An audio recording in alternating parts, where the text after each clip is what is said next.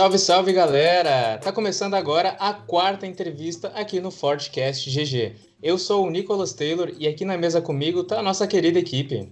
Fala pessoal, Guilherme Tozon. Fala pessoal, JP presente também. Galerinha aí do Fortcast, como sempre. E também está aqui na chamada conosco o nosso grande entrevistado de hoje. Ele que é uma referência no cenário de Fortnite, inclusive sendo CEO e fundador de uma das maiores equipes competitivas de Fortnite, a DC Team. Dá um aí pra galera, Braziker. Fala galera! Tranquilo então? Estamos aí com o Braziker, né? Esse grande entrevistado. Bom, muito obrigado, Braziker, por nos dar essa oportunidade aí, né, de gravar com você. Tenho certeza aí que a tua história pode inspirar muita gente aí da nossa comunidade, inclusive a gente aqui do Fortcast GG, né? Uh, começando então é, essa primeira parte da entrevista com umas perguntinhas bem básicas, né, para a gente conhecer melhor aí o nosso entrevistado. Pode contar aí para a gente então, na ordem que tu preferir, o teu nome completo, a tua idade, onde tu nasceu, se tu ainda mora atualmente nesse mesmo lugar, o que, que tu estuda, como tu se define profissionalmente. Vamos lá. Caraca, peraí, só um minuto, velho. Tranquilo, Dois. tranquilo. Eu tava com uma live por trás e começou a falar do nada. Eu tava. Eu tô gerenciando o canal do Douglas, né, cara? Da, da, desse- da, da Twitch. E aí eu tava, eu tava em reunião com ele até agora. E Sim. aí, enfim, peço desculpas aí, fechei todas sem as abas problema nenhum, já. sem problema nenhum. Bom, vamos lá. O que, que tu acha, Guilherme? Começamos desde o início? Vamos. Eu acho que dá pra ele começar a falar e a gente corta É, eu- depois sem aham. problema nenhum. Ah, beleza, então. Pode começar então como se eu tivesse perguntado aí essas últimas perguntas que eu fiz. Fechou. É as quatro primeiras perguntas ali do PDF. Bora lá então. Meu nome é Rony Ferreira Gomes, eu tenho 26 anos com barba, sem barba devo ter uns 16. Eu vi a foto aí. eu nasci Bora, em São Caetano do Sul, ABC Paulista aqui. E. Cara, ah, eu estudei. Eu fiz quatro anos de faculdade, fiz quatro anos de sistemas de informação, tranquei no último ano, porque na verdade aquilo era a minha profissão e não o que eu amava de fato fazer. Eu sempre fiz lives em paralelo e quando a live começou a dar certo, eu falei, não, eu vou seguir o meu sonho, eu vou seguir o que eu amo fazer. E aí foi aonde eu me desvinculei, eu tranquei a faculdade e comecei a seguir de fato o meu sonho de ser streamer. Pô, cara, muito legal, muito legal mesmo. É, já é uma baita introdução aí, né? Mas me conta, tu ainda mora nessa mesma cidade aí que tu nasceu? Como é que foi? Que eu vi que tu já, já morou em vários lugares, né? Já saiu do país. Então, é, atualmente estou morando aqui com a minha mãe, desde que eu voltei dos Estados Unidos. Eu morei um tempo na Flórida também. É, estou de mudança, não vai ser por muito tempo que eu vou permanecer aqui. Estou indo inclusive para a Game House do meu time, da DC Team. Olha só. Sim. Spoilers, então. Spoiler já. Massa. Tá legal. Primeira mão para vocês. Informa- Exatamente, informações em primeira mão aí, graças a Deus. E- É, E, cara, tu chegou a fazer faculdade, então, tu, tu, tu disse que não era bem o teu sonho, mas tu permaneceu por bastante tempo, né? Chegou a ficar quatro anos. Não foi muito difícil pra ti, tipo, se desvincular, assim, já que tu já tinha estudado bastante? Cara, foi difícil, é, não pela faculdade em si, mas foi difícil por família. Uhum. Pra- Ah, com certeza. A gente como isso ia abalar a família, como isso. Porque, querendo ou não, é... eu acho que, principalmente aqui no país onde a gente vive, são poucas as pessoas que possam viver do que amam. Eu acho que Verdade. quando você às vezes é médico, você às vezes é um advogado, você às vezes é um arquiteto, é um engenheiro, não porque você quer, mas porque o seu pai quer, porque a sua mãe Uhum. quer, porque o seu avô gosta, é, enfim. Então eu acho que isso foi algo que me fez pensar muito sobre. Mas eu falei, eu, eu coloquei dentro de mim de que cada um tem a sua vida. Independente se Uhum. vai machucar as pessoas ou não, eu não vou ser feliz dessa maneira. Então foi onde eu decidi, tive coragem, cara, foi difícil, noite sem É dormir. difícil, né? É difícil. E Mas- até, até falando um pouquinho assim, é muito legal a tua história, porque também encoraja outras pessoas, né? Porque é, a gente vê muito disso, e principalmente aí nos esportes, né? Porque, querendo ou não, ainda existe é muito preconceito, né? Que isso não leva a Sem nada, dúvida. são só joguinhos, né? Como sempre uhum. falam. E tu abandonar uma carreira profissional, né? De, né, de profissão renomada, assim, como é engenharia, como é aí sistemas e outros, né, outros ramos, cara, isso encoraja muita gente, porque realmente é, já é atualidade esportes né, do Brasil, ainda mais em São Paulo, né? A gente viu até, nós tivemos o Nether aqui um tempo atrás, ele que saiu de João Pessoa para ir para São Paulo, então, uhum. cara, batalhando tu chega lá. Sem dúvida, cara, eu tenho uma coisa na minha cabeça uh, de que você tem que fazer o que você ama. Porque é difícil, cara.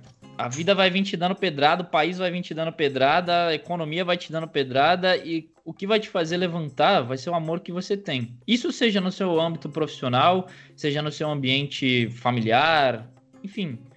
Você tem que fazer o que você ama e, ser feliz, mano. Verdade. Vai, e, por, vai. e por paixão, né? Tem que fazer um pacto consigo mesmo. Se eu não fizer Sem uh, o que eu quero fazer, quem é que vai fazer, né? Vai Exatamente. Ser...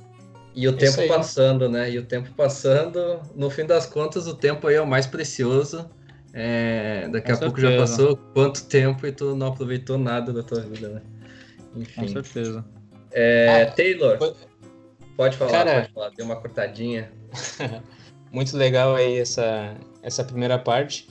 Só pra gente finalizar então, tu disseste aí que já fez, já passou pela faculdade, teve essa parte aí do, do, do desvinculo, né, da, da formação e tudo mais. Como hoje tu se define profissionalmente, assim, o que que tu costuma estudar, assim?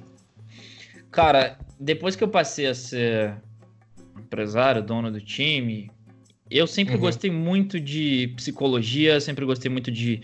Eu descobri muito sobre neurociência, estudei bastante, comportamentos ah, é humanos, porque eu acho que para você ser gestor, você lida com pessoas, você lida com sonhos.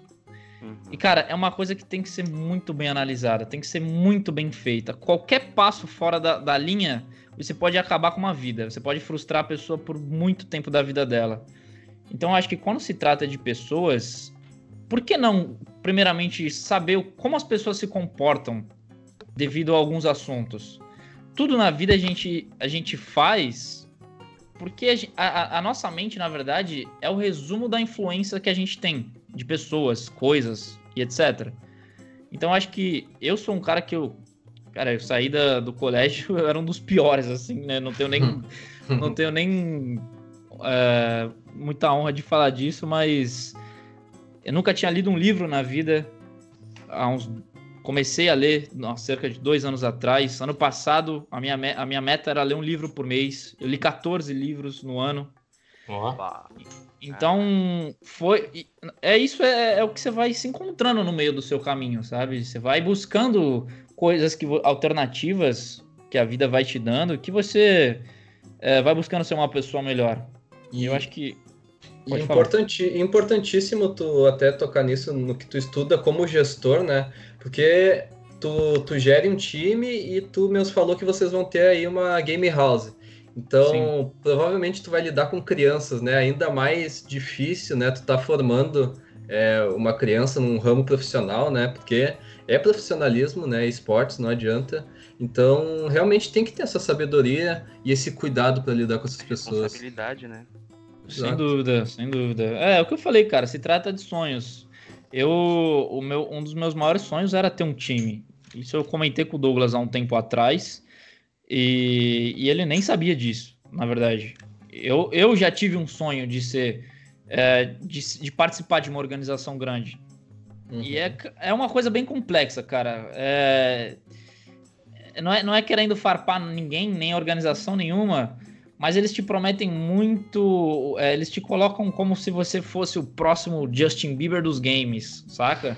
De que certo. você vai estar tá na televisão, de que você vai ser a próxima estrela. E não é muito bem por aí, não, cara. É, Vem de uma ilusão, né? É, isso acaba te frustrando muito lá na frente. Você pode chegar, não tô dizendo que você não pode ser o, o próximo astro aí dos games. Você pode ser, mas, cara, você vai passar por dificuldades, você vai passar por coisas que não vai ser fácil. E a, acho claro. que é isso que tem que ser falado, sabe? Não é só o lado bom. Sim. Perfeito. Bom, é muito bom que organizações tomem esse tipo de postura também, né? Até para não iludir a molecada, né? Que vê os ídolos, uh, às vezes, apenas por uma stream ou por um vídeo e não imagina tudo que aquela pessoa passou e passa todos os dias, né? Sem dúvida. A gente sabe aí que os relatos são, são de trabalho duro mesmo. Então, cara, acho que a gente finaliza aí essa primeira parte. Entendemos a, um pouquinho melhor de quem é Braziker, quem é Rony, né? e agora Chegamos então ao final dessa primeira parte da entrevista. Eu passo a bola aí para o meu colega Tozon, que vai vir com as perguntas relacionadas aos esportes. Já estávamos falando um pouco disso, né? Mas agora mais especificamente. Vamos lá. É bom, bom que já entra, entra quente, né? Uhum. É, então entramos nessa parte aqui do Brasiker versus Fortnite, né? Não só Fortnite, como esportes é, no todo, né? É, tu falou um pouquinho aí da tua vida, tu saiu da faculdade e tudo mais. É, mas como é que tu iniciou no mundo dos games lá? Quando é que tu começou a jogar um videogame e quando é que tu percebeu que era isso que tu queria viver? Que tu já deu um spoiler ali que foi quando saiu da faculdade mesmo, né? Uhum. Cara, é...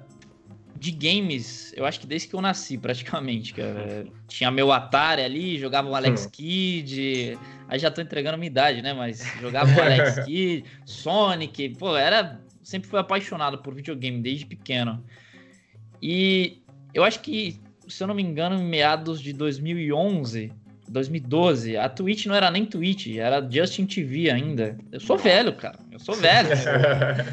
Essa aí eu não é, Eu falei, né? cara, como as pessoas podem jogar, se divertir, e isso pode ser um trabalho também.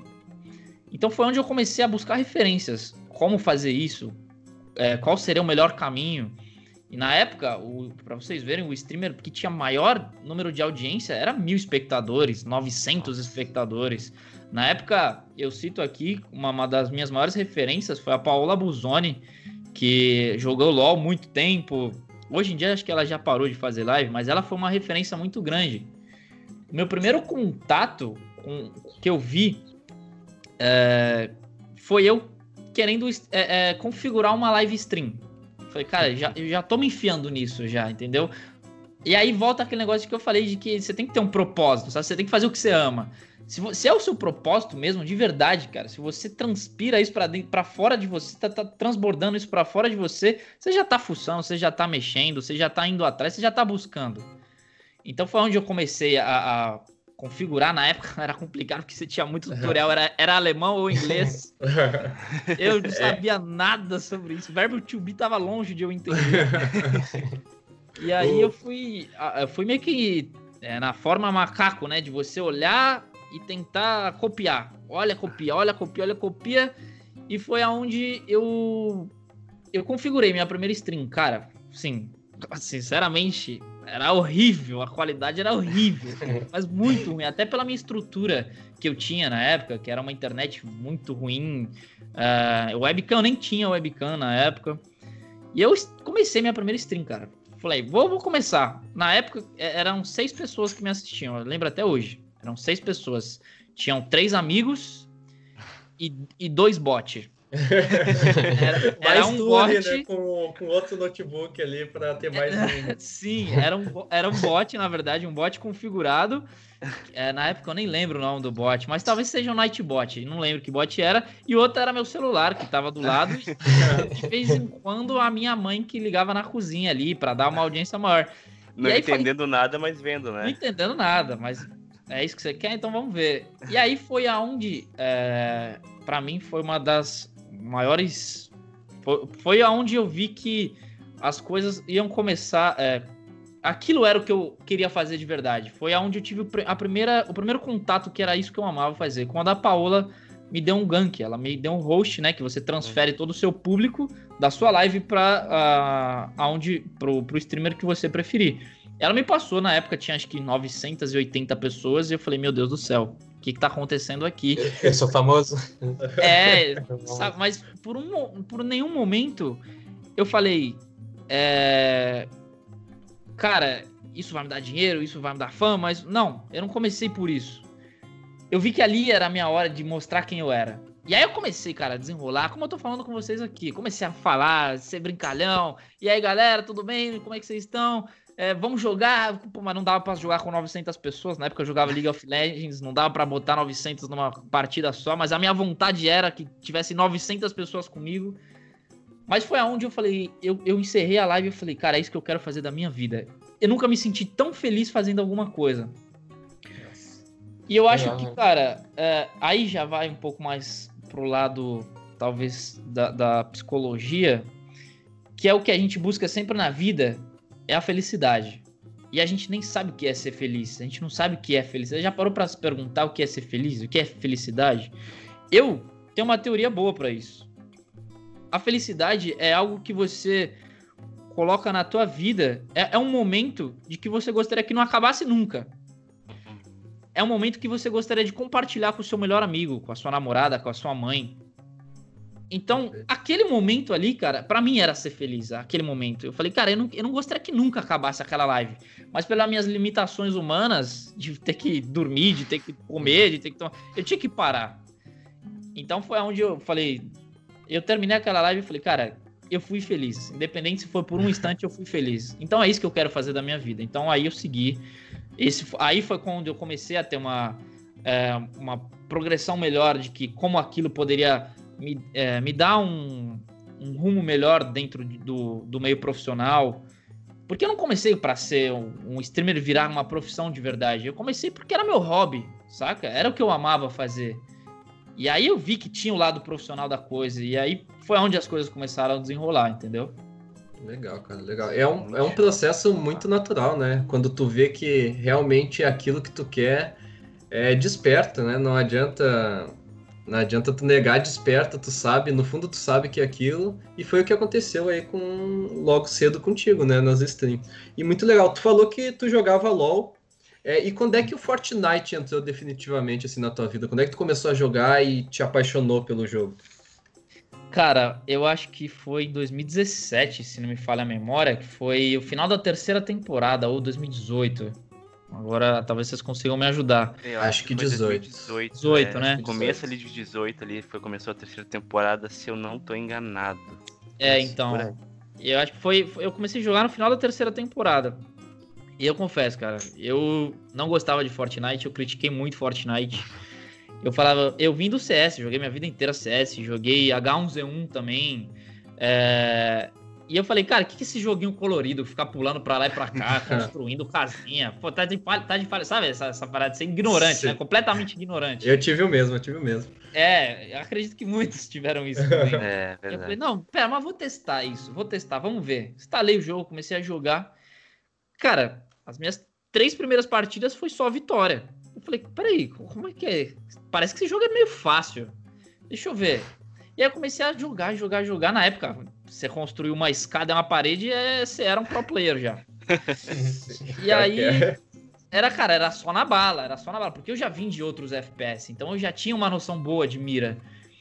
Modéstia à parte, né? Mas a, eu, eu ganhei, comecei a ganhar as partidas e aí, pô, comecei a jogar, jogar e aquilo me despertou um certo interesse em continuar. Falei, cara, é bom demais ganhar, né, velho? A gente não quer... Sim tudo bem, a gente tem algumas experiências não tão boas, mas quando você ganha é totalmente satisfatório. Então foi, eu falei, no, no, dia seguinte, falei, cara, vou jogar de novo, vou jogar. Eu comecei a jogar, final da terceira temporada. Eu comecei a quarta temporada é, disparado na frente. Na, na, época não se media, não tinha competição, né? A único, única coisa que a gente media era no Fortnite Tracker, né? Que era um site yes. que colocava todas as as estatísticas, né? Quem matava mais, quem ganhava mais. E eu era o cara que tava lá em cima. Eu era top 1 na, na temporada 4. Era o que mais matava, era o que mais ganhava. E isso me deu uma progressão boa de visualização e etc. Foi nessa época ainda que eu conheci o Douglas, o Seven, enfim. Uhum. E, e legal, né? O, o Fortnite também, ele é muito hypado em questão de audiência, né? Sempre foi. E, e mesmo antes das, das competições, é, oficiais aí, né, competitivas, enfim, é, já dava essa visibilidade para streamers, né? Sim, com certeza, com certeza. O... E tu falou antes, tu tinha dito, né, que tu morou em, em Orlando, certo? Isso. Morou em Orlando um tempo. É... Como é que foi vivenciar jogar lá? Porque a gente sabe, né, que é um nível onde não que seja um nível mais alto, mas em treinamento sim é mais alto. É, como é que foi jogar no servidor lá, jogar as screens, é, jogar os campeonatos e do lado aí de grandes nomes, até como o Buga, né? Campeão mundial. Cara, falar que foi um choque.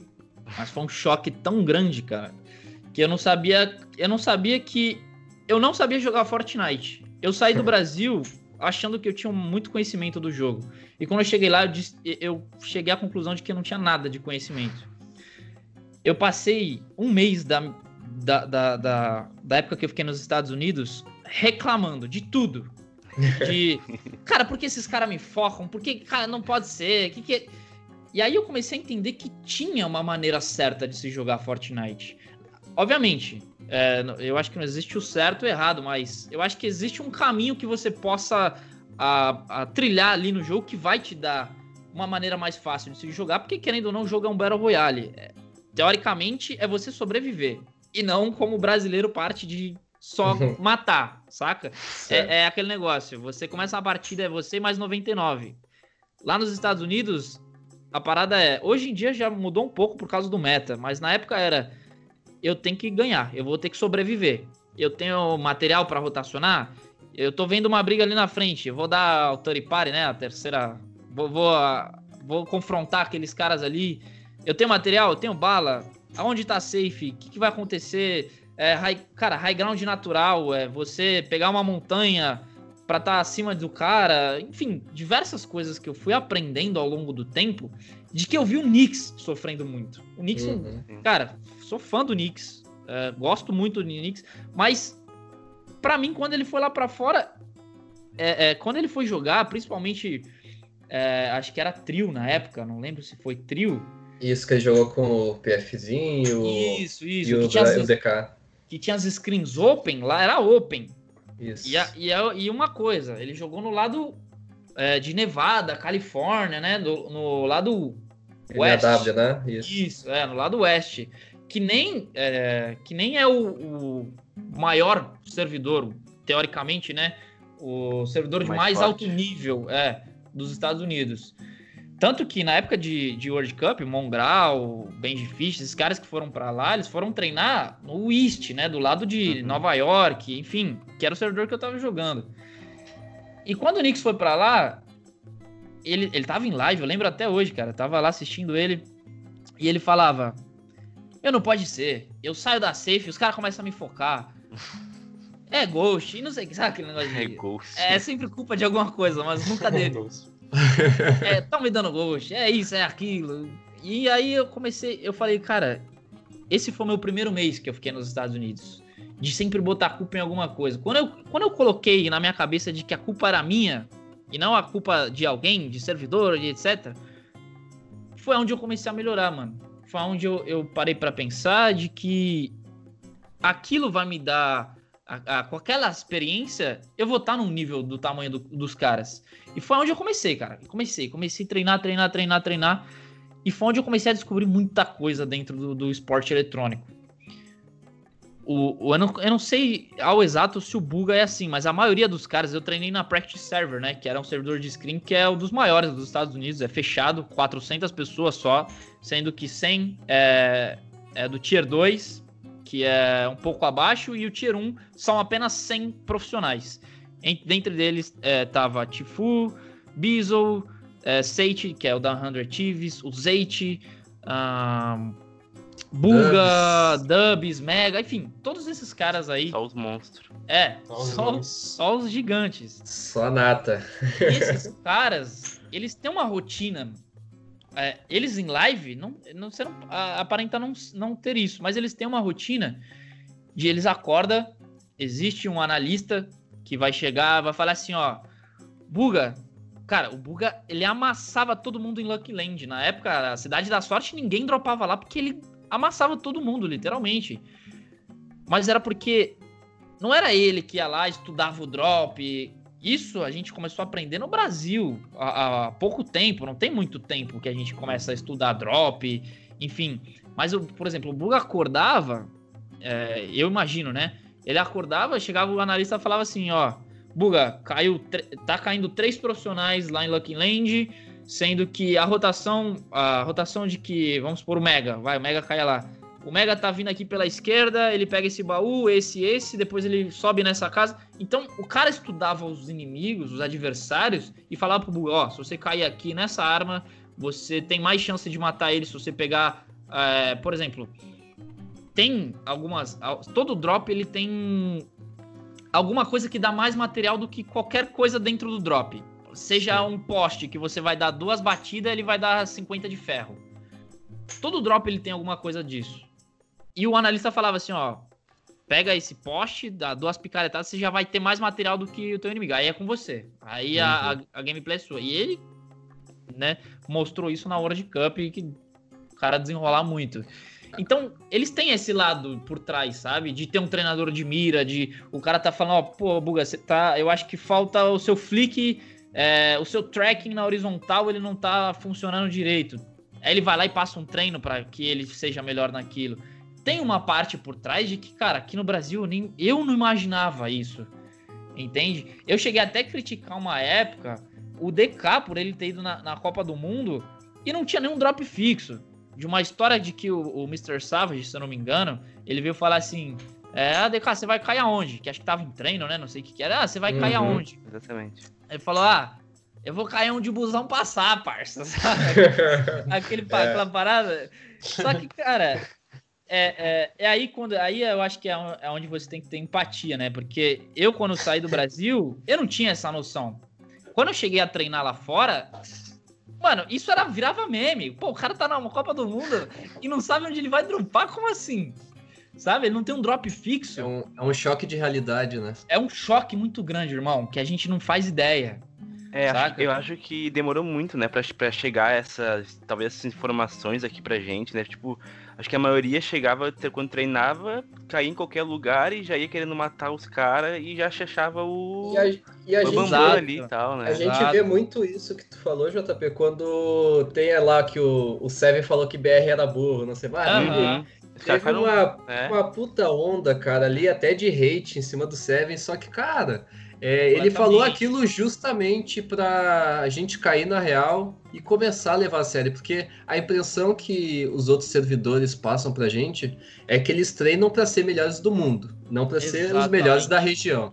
E eles Exatamente. treinam para coisa grande, cara. Eles não treinam para ganhar uma cash, todas as cash cups, sabe? Todos os hum. campeonatos diários. Não, eles estão treinando para ter o campeão mundial num, numa WC ou numa FNCS, sabe? Isso uhum. é o que passa pra gente hoje. Completamente. É, a, a parte do Seven, eu discordo nas palavras que ele usou. Eu acho que uhum. isso entrou muito dentro do ego do, do, de pro player, né, cara? Que é uma coisa bem complicada. Mas acabou entrando dentro do ego de que, pô, o cara tá me chamando de burro e não sei o quê, pô, o cara é uhum. criador de conteúdo e aquele negócio todo. Mas o contexto em si, cara, é completa. Eu sou completamente a favor do que ele hum. falou. É, e isso repercutiu não... pra caramba, né? É, é, talvez não tenha usado as palavras certas, né? Mas o conteúdo é perfeito, né? Tipo, é tudo manchava, né? E a, e a, gente sabe do tamanho do ego do nosso servidor, então, né? Só juntou as coisas, na verdade, né? Porque a gente sabe, cara, não, não dá para fugir disso. Realmente, nosso servidor, cara, o ego é muito inflado, velho. É muito. Muito, muito, completamente. E foi, foi algo que eu tentei trazer dentro da SA, cara. Quando eu saí, do, dos Estados Unidos que eu cheguei aqui no Brasil e falei, cara, ué, ninguém treina? Fui na live de MSTZera, fui na live de vários pro players. Falei, cara, isso não. Ah, não, vai ter a Pro às 9. Chegava lá, Pro, não tinha Pro, mano. A, o...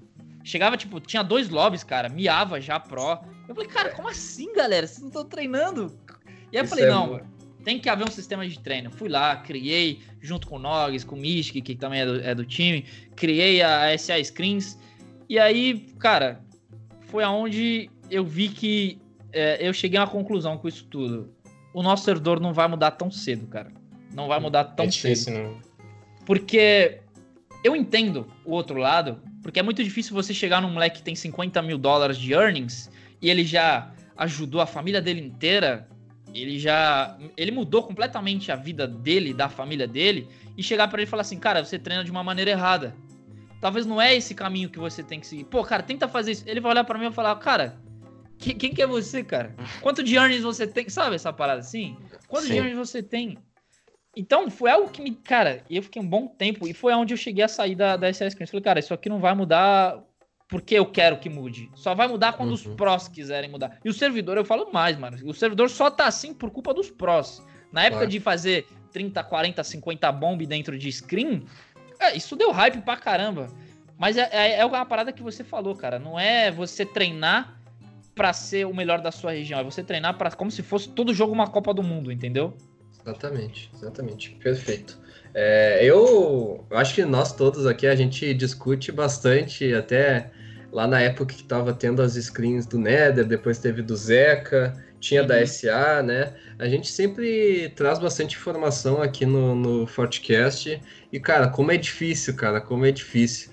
É, é, difícil, é, difícil. E é justamente isso. É o, realmente os prós que morrem no drop numa, no segundo jogo já não quer jogar, ou começa a ruxar, enfim. É, tu falou bastante ali do. Teve a história do Seven, tu até disse que antes da entrevista aqui tu estava ajudando ali o Douglas Costa, né? Como é que uhum. surgiu essa ideia de criar a DC Team?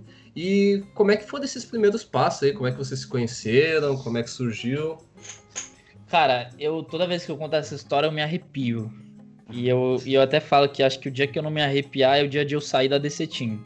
Uhum. Eu sou realmente apaixonado. A, a DC Team ela começou assim. É, na, na, quarta temporada lá, que eu tava dando o meu melhor e queria ser. Tava já na, na, competição, mesmo não havendo uma competição dentro do, do Fortnite, já tinha umas screens pro do Nether que eram boas pra caramba, funcionava bem. E nessa época eu comecei a jogar com o Seven, eu conheci o Seven através da Twitch, já, já, mano, sou fã do Seven há muito tempo, já, já acompanhei muito, desde a época que eu era do LoL, é, sempre foi uma referência. Hoje eu tenho o prazer de falar que é um irmão meu. Amo, sou apaixonado por esse cara. Tem um coração enorme. E a gente é, acabou. E é muito engraçado, né? É, não, ele é divertido demais. Ele é divertido. É, eu acho que ele errou em tentar ser pro player, mas talvez ele, ele tenha feito isso por mim e por alguma. alguma.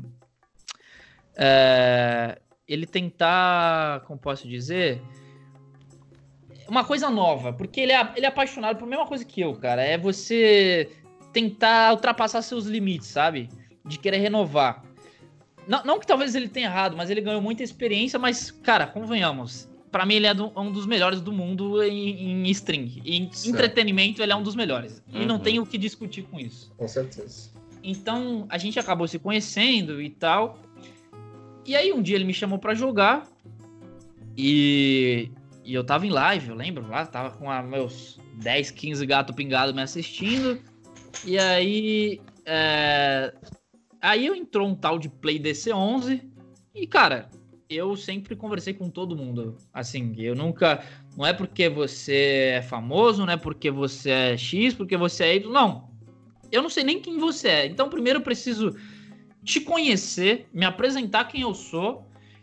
E se eu acho que é, é convencional, é, tem, tem que haver um interesse, né? As pessoas acham que elas têm que se interessar por algum motivo, do lado positivo da coisa, não interesse por, por maldade.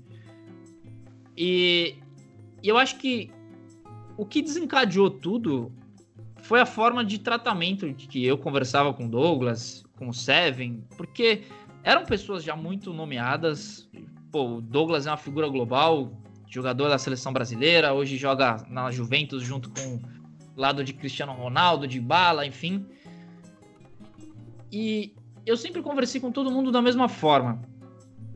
E, e quando eu tava em live e eu vi Play DC11, o meu chat falava: Ah, é o jogador de futebol, ah, não sei o que, caralho, o Brasileiro tá famoso, ah, o Brasileiro não sei o que. E eu não me sentia assim, cara. Eu não sabia nem quem era.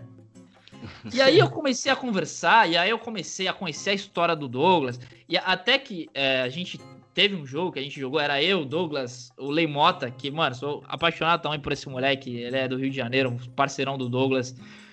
E a gente tava jogando junto, aí teve até um highlight que eu fiz, eu dei um no scope, a gente ganhou o jogo, e os caras, caraca, você é resenha demais, pô, esse moleque é bom, eu não sei o quê. E vira e mexe, e, e, até então eu não sabia quem era o Douglas. E ele foi e postou um store e me marcou. E, e aí eu olhei aquilo e eu falei, cara, o cara é verificado, tem 5 milhões, na época ele tem, tinha 5 milhões e pouco. Falei, cara, que absurdo isso, né? Mas eu não fiquei, tipo, deslumbrado por o cara tá me dando uma impulsionada. Eu fiquei deslumbrado pela como as coisas aconteceram de, de eu tá jogando um joguinho de que lá no começo eu criticava muito e de que eu tô conhecendo um cara que é uma das maiores referências do, do, do futebol. Como isso pode agregar, sabe? Eu acho que, sem dúvida alguma, o cara que criou Fortnite ele não tinha noção disso. Hoje, o mundo inteiro joga Fortnite. Tem surfista, tem é, advogado, tem tudo. O mundo, mundo inteiro hoje joga. Qual outra área, né? Qual outro ramo é... que pode te proporcionar um, um, encontro desse, né? Essa conexão e, de certo modo, até uma é, oportunidade para os negócios, né? Também. Completamente, completamente. E vira e mexe, quando a gente jogava junto, o Douglas falava, pô, vocês são bons demais, eu não sei o que. Ele não tinha tanta referência, né? A gente era bom dentro do que ele achava que era bom. na época, na época vocês realmente eram bons, só que o Fortnite, ele realmente tomou um rumo que poucos esperavam, né? Acho que sim, os criadores sim. imaginavam que ia ter esse não, nível não. de construção, de habilidade que existe hoje em dia. Sem dúvida, sem dúvida. Então ele falou: vocês bom demais, vamos criar um time, vamos criar um time. Só que, cara, eu, eu meio que desacreditava, sabe? Mas aí eu acho que é por, por ele ser um cara que é muito conhecido. Eu falava, pô, o cara quer criar um time comigo, cara. Então você já meio que fica. Como assim? E aí o cara quer criar um time comigo? E, cara, isso ia. Cada dia que a gente jogava. Até que chegou um dia é, de que eu tava dando entrevista um dia pro Sport TV e tava. E, e tava. e eu falei, cara, como, como tomou proporção grande isso tudo, né? Que ele me ligava, e aí, Braço, tá fazendo o quê? Vamos jogar e não sei o quê. O cara sentia falta de jogar, porque era um entretenimento para ele, né? Ele sentia falta de jogar e me ligava. E eu falava, cara, como assim? O cara tá me ligando, o cara é referência, sabe? O cara, da, da mesmo tempo que, ele, que eu passei a, se tornar um ídolo para ele, ele era ídolo para milhares, milhões de pessoas. E aí eu comecei a imaginar, falei, cara, que mundo maluco, cara. E aí foi é, eu fiquei afastado um pouco. A gente, cara, a gente jogou muito tempo junto, assim. Foi papo de oito, nove meses direto. Todos os dias a gente jogava. E até que chegou um tempo que eu me afastei um pouco, porque eu queria. Eu sou muito competitivo, cara. Eu transbordo competição desde criança, assim. Era como se alguém falasse: vamos apostar corrida até o final da rua, não valendo nada. Eu queria dar o meu sangue para ganhar. então eu falei, cara, eu preciso. É, entrar no, eu preciso entrar na competição e dar o meu melhor. E aí eu passei a não jogar só for fun e comecei a jogar extremamente por competição. E aí foi onde a gente meio que se afastou e tal. E aí passou um, um tempo. Uh, foi em 2019. É, no ano de 2019. Dia 25 de fevereiro, nunca me esqueço, porque foi, até que foi dois dias depois do meu aniversário. O Douglas me ligou, uma segunda-feira de manhã me ligou e falou assim: E aí, Braço, tá fazendo o que e tal? Falei, pô, cara, tô treinando aqui. Ele falou, pô, vamos jogar junto e tal. E, cara, eu tava, assim, completamente fissurado pela competição. E eu acho que é, é, serve de dicas, eu acho, para quem tá em, em, competição. Cara, se desliga um pouco. Eu acho que tudo em excesso faz mal. E foi onde isso me deu uma proporção enorme, né? Na vida até. Eu, come... eu fui jogar com o Douglas e ele. E eu falei, pô, mano, ele, ah, cara, você tá sumido, não sei o que que ia acontecer e tal. Eu falei, ah, cara, tô treinando muito e, né, tô, pô, tem uma Copa do Mundo em vista aí na frente, 30 milhões de dólares, aquela coisa toda. Eu quero dar o meu melhor e não sei o quê. E ele falou, pô, e eu tinha sido, nessa época, eu tinha sido contratado pela Operation Kino, que é, a Operation Kino era uma organização brasileira, queria criar uma lineup. Na época era eu, Esquilo, era o Sati, se eu não me engano. Uhum. E. Cara, tinha mais um que agora vai ficar feio de eu não lembrar, mas. Mas de boa. o 7, acho que era o 7, se eu não me engano. Acho que era 7OP. É, isso Sim, mesmo. Sim, 7OP. Uhum. Isso, era ele mesmo. Então era nós quatro, fechamos uma line-up e tal. E aí foi onde eu falei pro Douglas, falei, cara, tô treinando muito, é, entrei numa organização, isso, aquilo. Ele falou, pô, cara, como é que funciona e tal? Eu falei, ah, é dessa maneira, contrato é isso, isso, isso. Ele falou, cara, vamos criar um time. Eu falei, cara, vamos criar um time. Isso já tinha me passado muito pela cabeça antes. Ele vira e mexe, ele falava, vamos criar um time. O Seven nunca quis. O Seven, ele sempre, ele falava pra gente, o Seven falou, não, não, isso é maluquice, esquece isso. e aí até que isso entrou na minha cabeça esse dia. Ele falou, vamos criar um time. Eu falei, cara, vamos criar um time. Eu cheguei para ele e falei, cara, eu não faço ideia como é que é criar um time. Eu, eu sei assim, a parte estrutural do negócio, mas a burocracia, lei, cara, eu não sei de nada. Completamente não sei de nada. Ele falou: não, relaxa. o pouco influente que ele é, ligou pro advogado dele, deu 30 minutos, ele já tinha o relatório completo do que ele tinha que fazer para criar um time. ah, foda. Muito massa. e aí, aí, cara, eu falei, pô, eu preciso de um contrato, né? Eu tô na Operation Kino ainda e tal. E aí fez o contrato. Nessa época, eu, cara, eu não dormia. Era assim, era um nível de ansiedade tão grande, eu não dormia, não comia direito. O meu sonho estava sendo realizado. E até que eu cheguei a ler o contrato, CEO, eu falei, meu Deus, não sei nem, não sabia nem que era CEO, fui pesquisar no CEO e, cara, eu fui olhar e eu falei, meu Deus do céu, que maluquice. Aí passou, é, passou um tempo, eu ia, a, a, primeira, primeiro time, né, que seria, era eu, eu e o Seven, só que o Seven ainda nem era da DC e foi quando eu falei, eu, eu e o Douglas falamos, cara, vamos trazer o Seven, porque o Seven ele gosta de, da parte de criação de conteúdo. Ele é um cara pô, maneiro pra caramba também, é irmão nosso, então acho maneiro. Foi difícil convencer ele, ele não queria de maneira alguma. Sim. E aí a gente acabou falando com o Seven. Ele não queria ser pro player, nunca quis ser pro player. Ele nunca quis ser pro player. E, e aí foi onde a gente criou a primeira lineup, que foi eu e o Seven. Depois cheguei a contratar Neon Nether. E aí só que a, a, o Seven ele tava no, num projeto na Mansão Copa, né? Com os youtubers, Isso. que era o John. Vlogs, o Skip, o Vlad da área secreta, a, né? é, o Chevy, enfim. E aí foi o, o, Douglas falou, cara, vai jogar vocês dois, não quero saber, vocês dois vão jogar. Aí eu expliquei para ele, porque ele não entendia muito, falei, cara, vai dar lag, é complicado, porque no Brasil é isso, isso, isso, lá vai ter um atraso de comunicação e etc. Ele falou, não, cara, relaxa, tira seu passaporte. Você tem passaporte? Falei, não, não tenho. Tira teu passaporte. Fui lá, tirei o passaporte. Ó, você tá indo pros Estados Unidos. Falei, quê? Como assim você tá indo pros Estados Unidos? E aí foi uma loucura, cara. Essa, essa parte da minha vida foi uma loucura, porque é, sempre acompanhei todos os youtubers que estavam lá. Sempre fui muito fã de todos. Sou fã do trabalho dos caras. E, e foi onde tudo encaixou, assim, cara. Foi os pingos nos is da minha vida. Foi onde eu sonhava em ter uma organização. É, eu sonhava em ir para fora, queria conhecer a cultura lá de fora, queria ver como é que os caras jogavam, como é que eles lidavam com as coisas. Então foi foi um mês da minha vida assim que as coisas fluíram. É, e cara, é, eu me arrepio de falar disso assim, é surreal, mas eu tenho muito orgulho disso tudo.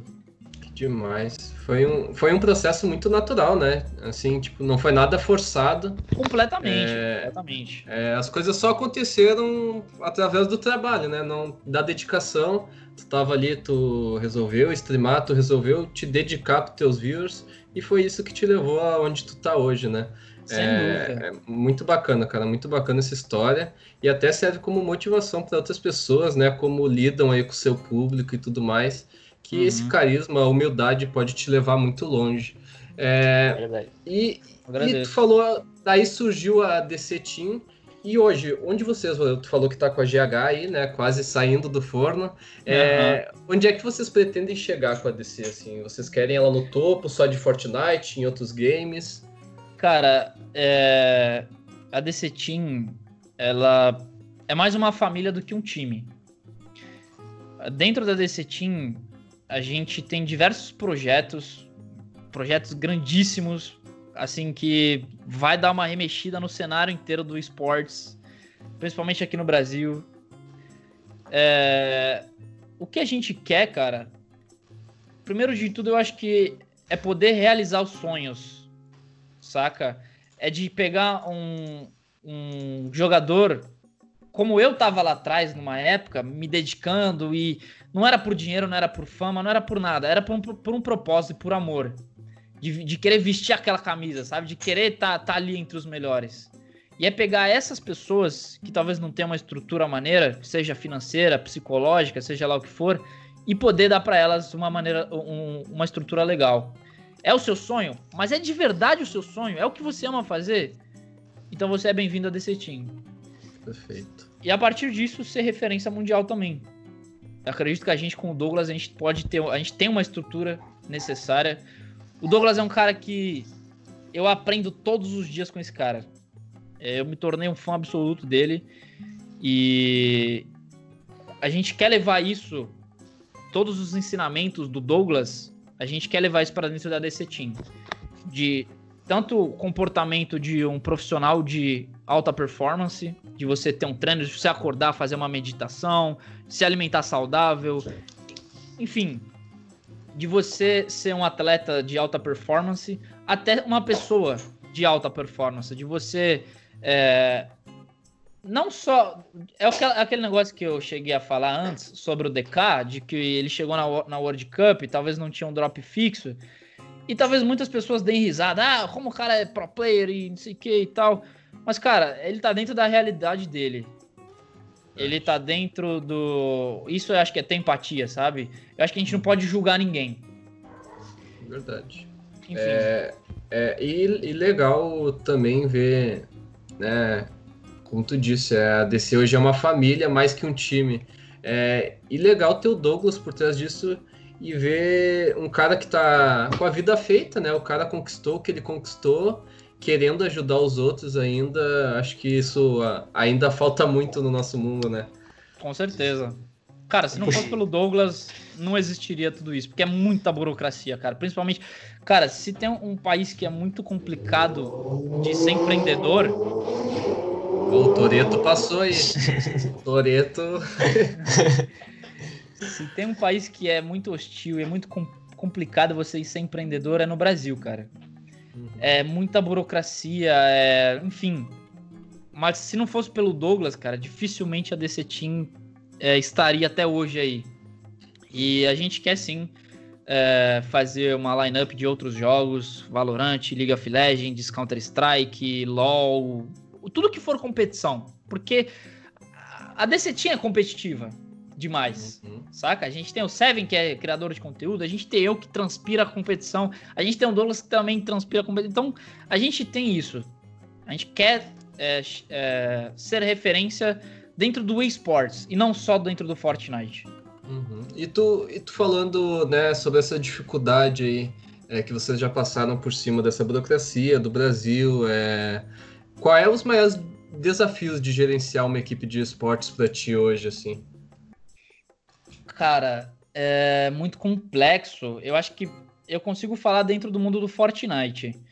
Porque o Fortnite, a gente não teve nenhum retorno, cara. A gente não ganhou um centavo até hoje com, com o Fortnite. Todos os, os earnings de todos os nossos jogadores são 100% deles. Primeiro porque a gente não acha justo, desde a época que o Master era da DC Team, a gente não acha justo você pagar sua alimentação, você pagar sua internet, você tá dentro da sua casa, da sua família, a gente poder. É, ah, cara, você ganhou X. Ah, então a gente. A gente tá fazendo nada, simplesmente nada, uhum. assim, por ele. Consegue uhum. entender? A gente é justo. E dentro do mundo do Fortnite, isso tá muito ligado. É, é, é totalmente diferente dos outros jogos. Porque você pega um League of Legends, um CBLOL a Riot ela, ela dá uma estrutura é, financeira para as empresas que estão ali dentro. Então ali você consegue repassar para os jogadores. O Fortnite não. Ele é completamente é, só o jogador. Ele não depende de organizações. Exatamente. Entende? Então isso chega a ser complicado para uma organização. É difícil você monetizar dentro de uma empresa onde um jogo ela não visa a empresa, e sim o influenciador, um jogador. Uhum. Então, eu acho que um dos maiores desafios por agora, assim, é, é o é está sendo o Fortnite, né, em, em si. É o que eu falei, cara, a gente nunca ganhou um centavo de nenhum jogador. Todos, a gente não tá. Se eles estivessem na Game House, se a gente tivesse dado uma estrutura para eles, aí ok. A gente tem um contrato de porcentagem de campeonatos e tudo mais. Mas por enquanto não. A gente não acha justo. E, e eu acho que esse é um dos maiores desafios, assim. É, a gente poder dar uma estrutura para os jogadores que têm é, um pouco de dificuldade dentro disso, até pela parte burocrática. Cara, a gente chegou, eu e o Seven, a gente chegou no Brasil, a gente falou, cara, a gente vai fazer isso, isso, isso. A gente vai pegar a Game House, a gente vai atrás de patrocinador, a gente vai fazer era totalmente complexo, cara. A gente teve que ter uma parte jurídica, a gente teve que ter uma parte contábil, tem que gerar nota fiscal, tem que fazer isso, tem que fazer aquilo. Então, isso vai atrasando o processo, entende? Já era, cara, a gente tem um ano, mais de um ano de DC Team.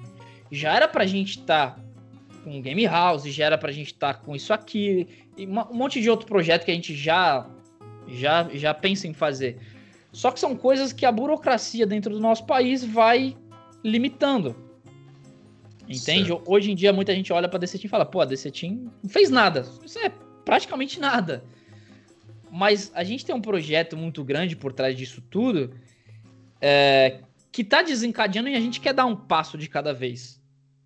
A gente não. É, cara, é, é, é, o que eu falei, se trata de sonhos de pessoas. Imagina você frustrar uma criança de 16, um adolescente de 16, 17 anos de idade. O cara vai ficar frustrado a vida inteira dele por a gente prometer algo que a gente não vai conseguir. Então, a gente primeiro a gente consegue, a gente fala, ó, dá para fazer? Dá. Senta eu, o Seven e o Douglas. Isso aqui é, é, a gente consegue fazer? Consegue. A gente que repassa para os jogadores. Não é a gente vai tentar trazer uma emissora de televisão, a gente vai tentar. Não. A gente já conseguiu. Você vai participar disso. E não ficar só no, no falar, falar, falar. Porque acho que falar até papagaio fala, né? Planejamento é muito importante, né? Planejamento.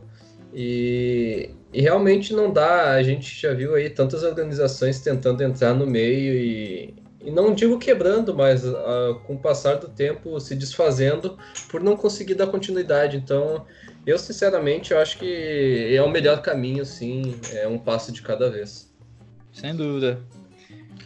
É, a... Pode falar, é, aquilo. Eu sei falar que com certeza também deve ser bastante difícil, né, por, por quem está atrás da organização.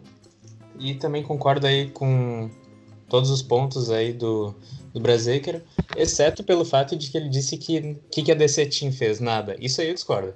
A DC Team já fez bastante coisa por aí, cara. É, a gente está sempre presente aí no Twitter, está sempre cuidando aí as informações. A gente vê que realmente tem muita gente que conhece DC Team, que se inspira, que vê não só o Douglas Costa, mas também tu e o Seven como referências, né? Seja como criadores, como players. E querendo ou não, a gente sabe que o Fortnite ele tem um público um pouco mais infantil, né? Então, cara, vocês são inspiração de vida para muita gente aí, pode sim, ter sim. certeza absoluta. De repente aí vocês não estão fazendo é, rios de dinheiro ou sendo, sabe, super Com mega certeza. competitivos num cenário, mas vocês estão, sabe, ajudando as pessoas. Isso, acho que isso é a base, assim, né, de uma organização que nasce para os esportes. Muito legal. Sem dúvida. Massa. É, boa colocação, Nicolas. É, e a gente até a nossa próxima pergunta, que era referente a o quão difícil é organizar screens, né, aqui no nosso servidor, que tu já falou um pouquinho uhum. é, sobre ego e tudo mais. É, indo mais a fundo, tu acha que aqui no Brasil existe profissionalismo é, dessas pessoas, né? Que hoje tem muita gente aí que se intitula pro player, pro né? player. É, com earnings lá no, tem 500 no, earnings na bio, é, é exato. O que que tu acha sobre esse profissionalismo aí no nosso servidor? Cara, eu acho que é complexo falar disso, porque quando se trata de profissionalismo, eu acho que você tem que ter maturidade, primeiramente. E eu acho que é muito complexo falar de maturidade dentro do nosso servidor. Porque até pelo jogo, você tem um, um, público, né, que é mais jovem, que é mais adolescente, talvez não saiba o quanto tem por trás disso tudo, como que é o, o, o backstage disso tudo, sabe? De, pô, é, eu sou pro player, mas, cara, como é que é ser pro player? Entende? É, você... O que, que é ser pro player de fato? Eu coloco, para mim, Rony, eu acho que você ser profissional de alguma coisa não é só pela sua habilidade. É por você é, ter uma estrutura financeira por trás também. De hum. seja uma empresa, seja um patrocinador, ou o que seja.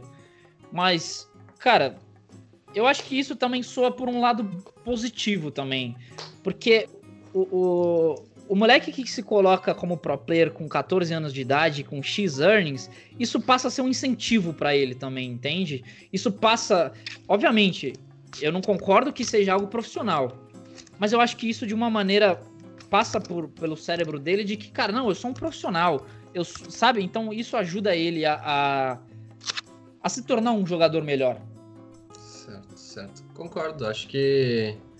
É, é, é, encarar aquilo como uma profissão mesmo, né? Sim, é, de fato.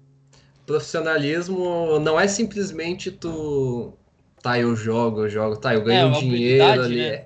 É, é, é tu ter uma meta, assim, sabe? Tu ter. É tu, ter um, tu ver um futuro. é, é, tu ter, tipo, um, um, plano de treinamento, né? Tipo, não é tu chegar, sentar e jogar, é tipo, ter alimentação, é ter bom, boas noites de sono. Rotina, né, cara? Rotina, exato. exato. Tipo, não é só chegar, sentar, jogar por obrigação porque dá dinheiro o jogo. Não, é porque tem, quer ser o melhor, tem que ter treinamento, tipo, né? Rotina, que nem Regrado, né? né? É, é como Exato. qualquer outra profissão, cara. Você Exatamente. não chega lá no seu escritório de advocacia e fala, cara, hoje eu vou decidir jogar dardo. Não, mano. É. Você tem que fazer o que você tem que fazer, cara. Você tem que ter uma rotina. Exatamente. E uma coisa, um ponto que eu acho interessante também que me veio à cabeça agora, é que por o Fortnite ter um público mais infantil, Uh, acho que a base, né, dos do nossos pro players aí são pessoas muito novas e são pessoas que ainda não tiveram outra experiência de trabalho na vida. Né? Exato. Concordo. E aí tu pega a pessoa aí, casca grossa que nem a gente, que já tem seus 20 e poucos anos aí, que já passou por poucas e boas. Cara, a gente dá... muito currículo, né? É, Tomou muito não gente... na cara. Exatamente. Cara, a gente dá um valor muito especial, né? Muito maior para quando a gente vê alguma coisa que realmente é por gosto, que tem que pode dar pode oferecer um futuro pra gente, não só monetário, mas é, em relação à paixão, a sonhos também, né? E a galera muitas vezes ainda não enxerga isso, né? Porque ainda não sabe quão duro é o mercado de trabalho, o que, que elas vão ter que fazer, os percalços, né? Os sacrifícios é. e... E esse pessoal aí, como você, que tipo, já, já teve outras experiências, cara, quando vem, já vem com sangue nos olhos, né? Quer fazer acontecer. Muito legal. Aham, uhum, sim, sem dúvida. Com certeza, cara. A parada da, da SA é, foi algo que eu acho que se a, se a comunidade tivesse um pouco mais de empatia, cara, o servidor ia estar tá muito melhor, cara. Não por Com minha certeza. causa, por causa deles. Mas eu tinha o conhecimento. Eu fui lá para fora. Eu me ferrei pra cacete, mano, pra estar tá lá fora, saca? Eu não tive sorte. Muita gente fala que é sorte. Sorte é o cacete, mano. Eu me ferrei muito pra estar tá lá. entende? Então, eu tinha uma experiência, uma bagagem muito grande. E foi onde eu tentei colocar dentro da SA. Mas é aquele negócio de você chegar num pro player da vida e o cara lá com 50, 30 mil dólares de earnings, ele vai falar assim, pô, cara, quem que é você? Você vai me falar, você quer me, me explicar como que se treina? Saca? Então, eu acho que se tivesse é, é, um pouco de, de empatia, de falar, pô, cara, o cara foi lá pra fora, é verdade, mano, ele tem um conhecimento. Pô, o cara treinava com o Buga, o cara treinava com o Clix, o cara treinava... Cara, eu tive uma discussão com o Leléo que não era necessário a gente ter aquele tipo de discussão, cara. Porque ele foi atirar num cara que atirou nele. Uhum. É, isso é uma das, das coisas mais difíceis, né? Tipo, tu conseguir controlar banimento desse negócio, né? Porque se tu bane o cara, o cara não gosta não. e aí já cria uma outra screen para ele, por exemplo. Né? É, exato. E vem a fanbase inteira reclamar, isso. aquele negócio é muito... todo. A mentalidade é... do servidor inteiro, né, cara? Tá... E, e os pro players que a gente fala que são os maiores culpados porque eles têm a influência, né? Eles Sim. que podem dar o bom exemplo pro público ali para ir treinar lá no, no Tier 3, Tier 2, para poder jogar com eles. Não, cara, eles simplesmente ou param de jogar ou começam a revidar o que tá errado, então é um ciclo sem fim, né? Sem dúvida. Cara, eu falei uma vez pro King BR isso. Eu cheguei assim, o King eu ia criar uma, um, um outro tipo de treino. Porque, cara, eu, te, eu tenho muita esperança, velho. Sério, eu, tenho, eu acho que eu sou um dos caras que tem muita esperança nesse servidor. E eu cheguei no King e eu falei assim, ô King, eu tô afim de criar um servidor que tenha rotina, cara. De a gente acordar tal horário, fazer isso, fazer aquilo, é, e passar isso para a comunidade. Porque, mano, é, eu acho que é assim que as pessoas iam enxergar. É através das, das pessoas que têm influência. Eu tentei, mas, cara, as pessoas elas veem eu como o cara que não tem earnings, o cara que não tem uma, um conhecimento de jogo. Eu, eu cheguei e falei assim, é, para muita gente que veio me criticar, já falei, cara, vem trocar cinco minutos de conversa comigo, velho. Vem falar comigo. Você vem me julgar antes de me conhecer, é muito fácil, mas vem me, vem conhecer, vem me conhecer. Vem, vem tentar entender quem eu sou, a experiência que eu tenho lá fora. Modéstia à parte falando, não quero me sobressair de maneira alguma, mas eu, eu concordo que eu tenho uma, uma certa experiência que muita gente do servidor não tem, cara. E eu acho que isso agregaria o servidor. É, eu cheguei no King e falei, King, eu quero criar um servidor assim, assim, assim, assim. Você topa? Ele falou, Braz, eu até toparia, cara, mas não vai funcionar no Brasil. Hum. Ele mesmo sabe que, que é, é complicado. Mas eu acho que se a gente não, não começasse, não tentasse, não, não daria certo, entendeu? Uhum. A gente não sabe, cara. Pra gente ver se vai dar certo, a gente teria que tentar. Certo, e aí foi onde eu falei para ele, eu falei, King, você tem muita habilidade dentro do jogo, irmão. Você para mim é um dos melhores disparado. Falei, irmão, se você quer continuar sendo o melhor, cara, pega os seus earnings e vai lá para fora, cara. Sei lá, conversa com a sua organização. Eu posso tentar te dar uma dica de, de lugar para você ficar. Posso te tentar te ajudar de alguma maneira. Porque, cara, é um cara totalmente talentoso. É um cara que ele tem uma experiência muito grande. Só que talvez com pouco conhecimento de jogo. Cara, teve um dia que eu tava assistindo a live dele e ele falou: Nossa, a. A P90 saiu de atualização. cara, como assim? o cara não, não sabe, sabe? Tipo, ele destrói muito, cara. Ele é um dos melhores disparado em mecânica. Disparado. É, a, gente, a gente sempre comenta aí que o, o King, apesar aí que na última na penúltima temporada agora ele vinha muito bem no solo, nesse deu uma baixada, mas vinha muito bem no duo. Cara, a mecânica do King, noção de jogo. É o que falta é treinamento, cara, em alto é... nível. É, porque talento a gente tem muitos, cara. A gente tem o Muito. Kurtz, a gente tem o King argentino, nós temos o Frost agora. Uhum. É, cara, isso realmente nos deixa assim com uma pulga atrás da orelha, porque a gente quer ver esses caras indo lá para fora e representando muito bem a gente, sabe? Estando lá top 10, né? Exatamente. É, Tu... Esse era meu maior propósito, cara, dentro da, da Screens. Não era eu. Pô, cara, eu botei quase 80 mil cabeça em três meses de treino ali. E o meu propósito não era ter a comunidade grande e eu estar tá próximo de pro player. Não, eu não preciso disso. Eu, eu postei, cheguei a postar no meu Twitter. falei, se um dia eu tiver interesse em conhecer algum pro player, eu vou chegar e falar assim, irmão, vamos tomar uma cerveja? Ou, como eu até brinquei, né? Vamos tomar um Yakult, porque é muito é menor de idade. Uhum. Vamos sair tomar um sorvete, um açaí, seja lá o que for. Mas não era a minha intenção. A minha intenção era os caras chegar lá fora e não passar pelo que eu passei, mano. De chegar lá e tomar na cabeça do jeito que eu tomei, de ter esse choque, entendeu? Uhum. O Black viu muito isso quando ele foi lá para fora jogar. É. Quando ele, ele viu, quando, acho que principalmente na DreamHack, que ele chegou lá e falou, cara, o negócio lá é mais embaixo, entende? Mas uhum. o nosso servidor criou uma, uma, um meta que é só do nosso servidor. Ele não funciona em nenhum outro lugar, velho. Uhum. Tu é... não acha que uh, esses players mais famosos, que já tem mais, mais earnings, vamos falar assim, que ganharam mais, eles não seria bom para eles passar uns 3, 4 meses nos Estados Unidos, lá no servidor? Sem dúvida. Melhor para até, até aprender a, o jogo diferente lá, né? E talvez trazer para cá, sei lá, às vezes eu acho que falta isso, sabe? Eles, cara, sabe essa experiência de jogar fora e tal. Um, um cara que para mim ele tem muita experiência de jogo. Eu sou fã desse cara apesar de ele ser um pouco tóxico assim, e eu acho que não é uma parada muito legal, mas também é a maneira dele, é o Tommy. Ele foi lá de, ele foi lá para ele tava lá fora, né? Tava no, no Canadá e tal. Cara, ele voltou destruindo, destruindo, completamente destruindo. Ele ele tava dando aula, sinceramente ele tava dando aula. Muito cara ali tava assistindo. O, o Febas, mano, caía no drop dele lá, Cara, ele falou pro Febas, Febas, você não sabe o que você tá fazendo da sua vida, cara. Isso que você tá jogando não é Fortnite, irmão. É. Da maneira dele de se expressar. Obviamente não foi nessas é, não foi com queridas palavras. É. não foi com essas doces palavras, né? Mas é, eu acho que é a verdade, cara. Eu acho que o que falta, sinceramente, no nosso servidor, se tem uma palavra para definição, é empatia. Perfeito. Perfeito. É, e concordamos, até que a gente fica muito ansioso quando tem campeonato foda aí, que o pessoal da C9 vai, né? A Dream, a Dream Hack agora que foi um, um, pessoal de fora também ali da C9, né? Foi o Avelar, foi o. Os, até o Zugor foi. Foi, é, foi. Cara, pra, a gente fica tão ansioso para ver esses campeonatos porque a gente quer ver um.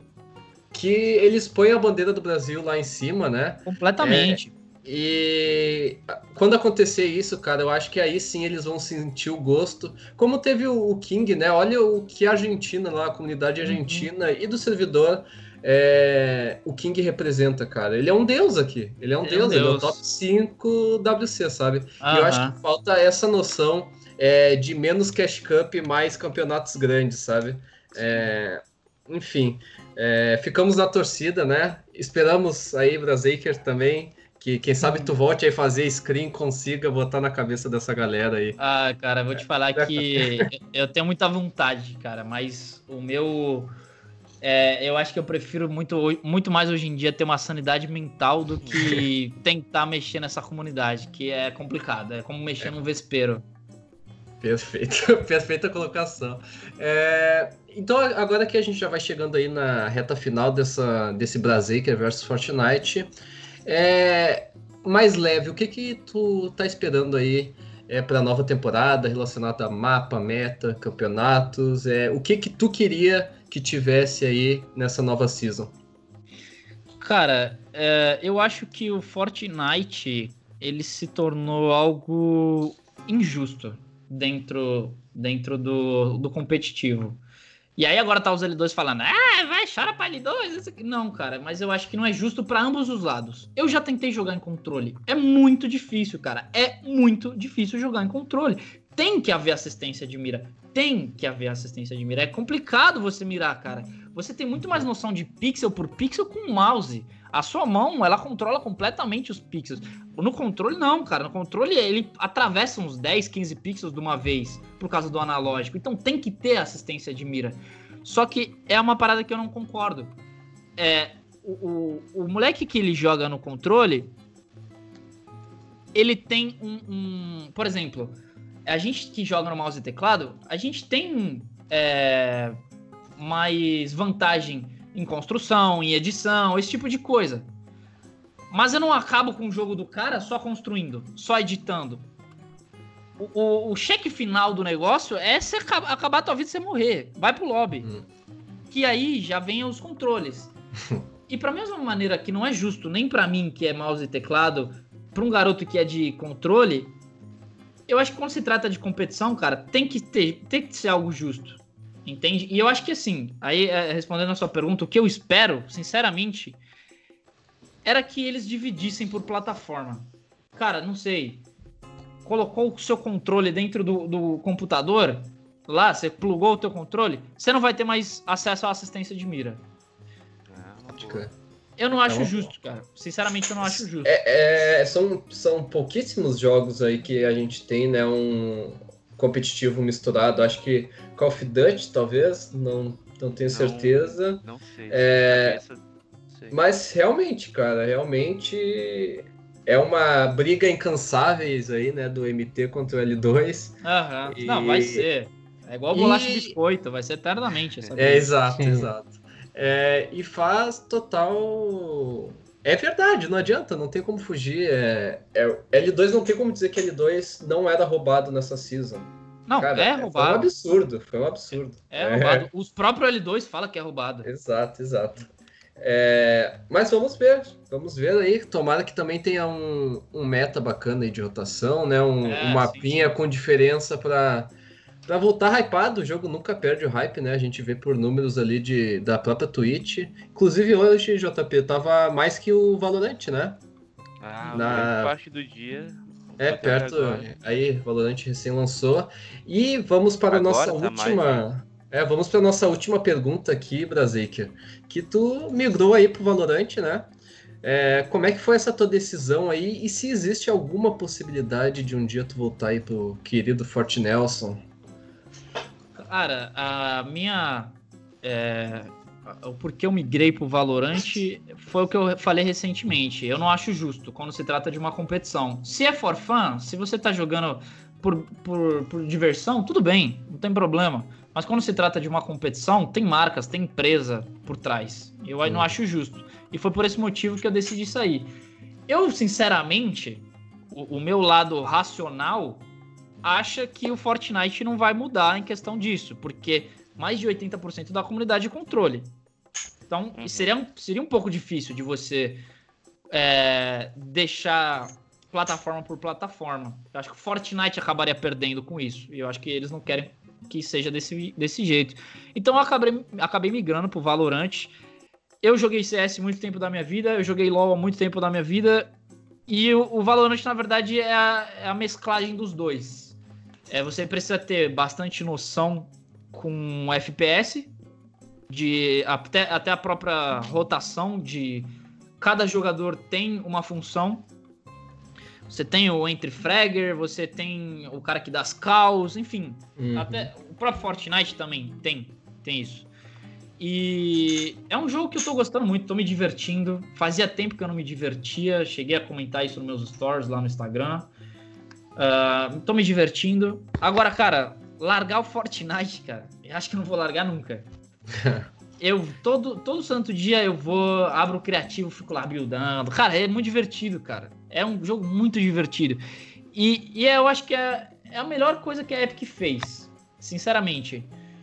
Para mim é disparado a melhor empresa sobre entretenimento. Epic Games ela dá aula em questão de entretenimento, tanto que já trouxe, cara, você não vê nenhuma outra empresa falando trazendo estrelas da música, arte, seja lá o que for, como Drake, como Travis Scott e outras, enfim. Até, até o Star Wars, né? Marshmallow. É, não, é surreal, cara, é surreal. Agora, quando se fala de competição, cara, eu acho que assim, se, fosse, se você me perguntasse uma empresa perfeita, seria o lado competitivo de Riot Games com o entretenimento de Epic. Eu acho que aí, aí surgiria uma empresa perfeita. O que é muito difícil, né? É muito difícil uhum. de acontecer, é, mas justamente pela por isso que tu falou, né, dessa do grande público de controle aí é, que o Fortnite tem. É, a gente encerra aqui então essa parte do Brazikia é, versus Fortnite, né, essa parte mais profissional e agora entrego aí pro JP falar aí mais sobre a tua vida pessoal, nada muito cabuloso, mas né, mais de hobbies aí, JP. Manda bala, manda bala, JP. Vai, agora a gente pega o o leite com Nescau, pega as bolachas. Isso. Biscoito é, e bolacha. no, no Brazakers, no mundão, né?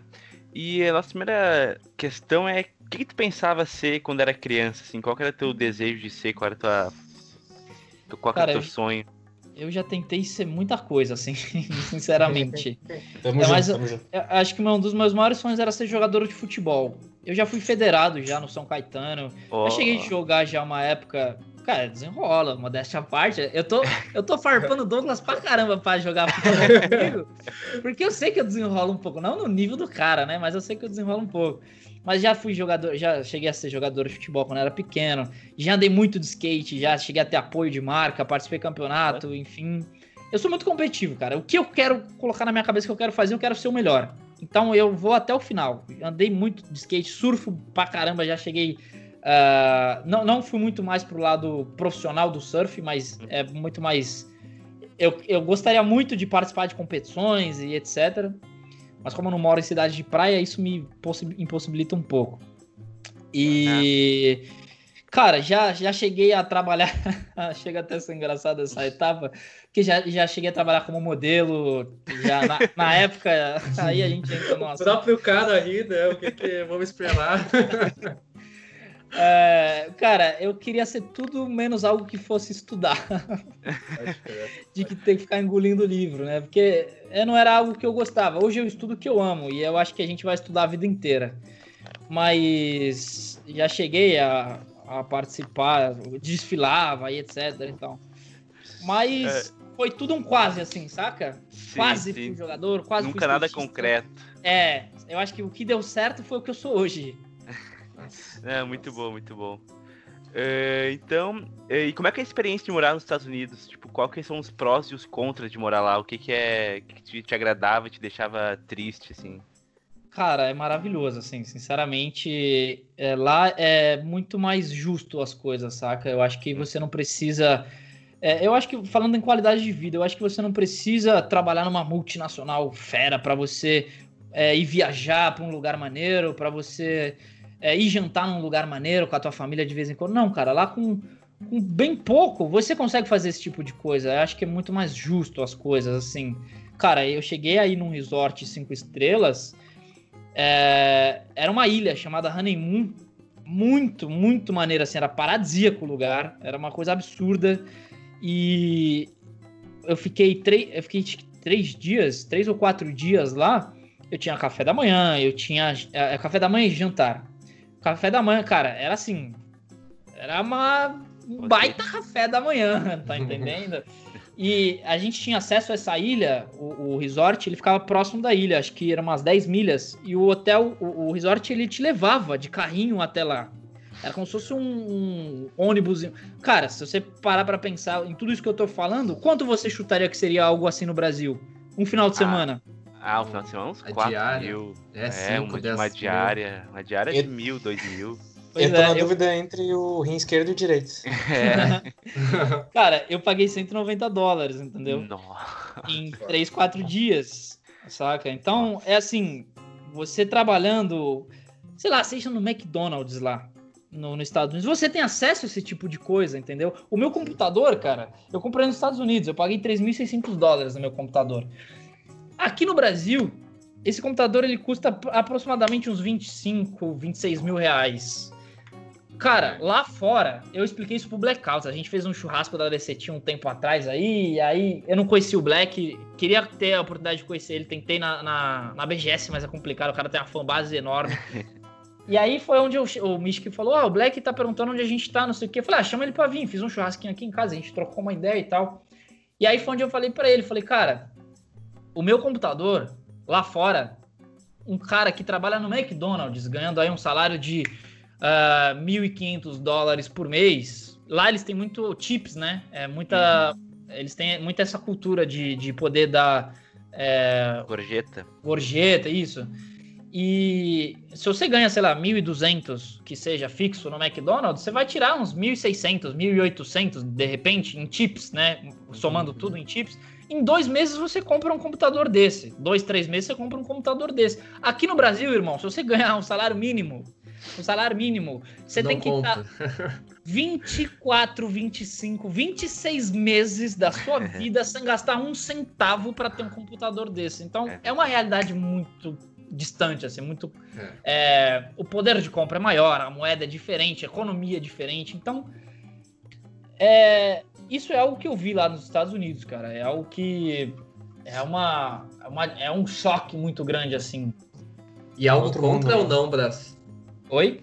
E algo contra. contra ou não? Cara, eu acho que contra só a saudade da família, amigos, esse tipo de coisa, assim. Com certeza. Com certeza. Eu, Se pudesse, menos... ficava lá sempre. Ah, sim. Não, o meu projeto de vida é. Eu quero passar um tempo na Europa daqui a um tempo. Daqui a uns dois anos. Esse corona aí ferrou com todos os projetos, né? Acho que de todo mundo, o mundo inteiro. Sim. Mas eu quero passar um tempo na Europa e depois eu quero passar um tempo nos Estados Unidos. Sem dúvida, foi um país que eu me senti em casa, sabe? Mas, sim. Uh, e a gente viu, né? A gente acompanha teus stories, teu Instagram, que no verão tu veio aqui pro Rio Grande do Sul, passou um tempo ali na, em Shangri-La, né? Tô apaixonado e, pelo Sul. É, e como é que foi? A, tu gostou das praias daqui, da hospitalidade? Como é que foi? Bah, meu, tri. Aqui? bah, meu. Massa, massa. Ah, os guris te trataram bem aqui, então. Cara, demais. Eu sou apaixonado pelo Sul. O calor que você tem, que vocês têm, assim, é, porque é, eu acho que a maioria das outras cidades, não querendo colocar para é, para baixo e tal, mas a maioria das outras cidades, quando você é de fora, te vê, eles te veem como ah, tipo, não chega muito perto de nós não, sabe? Tipo, uhum. É, essa é a nossa banca. Não. Eu não sei se foi assim porque eu tava lá pelo Douglas, né? Porque a maioria conhecia o Douglas, mas eu acho que não. Eu acho que o sulista ele tem muito esse esse carinho, sabe? De pô, cara, você tá precisando de uma ajuda, pô, independente de quem você seja, vou te ajudar. Então, Sim. eu fui muito bem recebido lá. Cara, eu amo os guri de verdade. Os caras são resenha demais, zoeira demais. Sem falar da mulherada que. É. Não, né, é, é complicado. Sempre elogiam, pelo menos. Os gurias, as mulheres tão boas.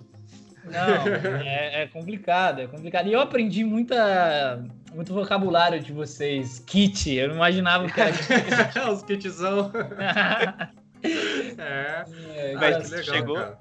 Tu chegou a pegar a, praia chocolatão que a gente fala aqui ou. ou cheguei, ou tava... cheguei. Não, não, não entrei. Eu fui um... Não tem como entrar, né? Eu fui pra um rolê, que acho que é ali, né? Cheguei lá mesmo, que, é, que tem o um deck. É, é. Atlântica, é, não? É, Atlântica é, Shangri-La.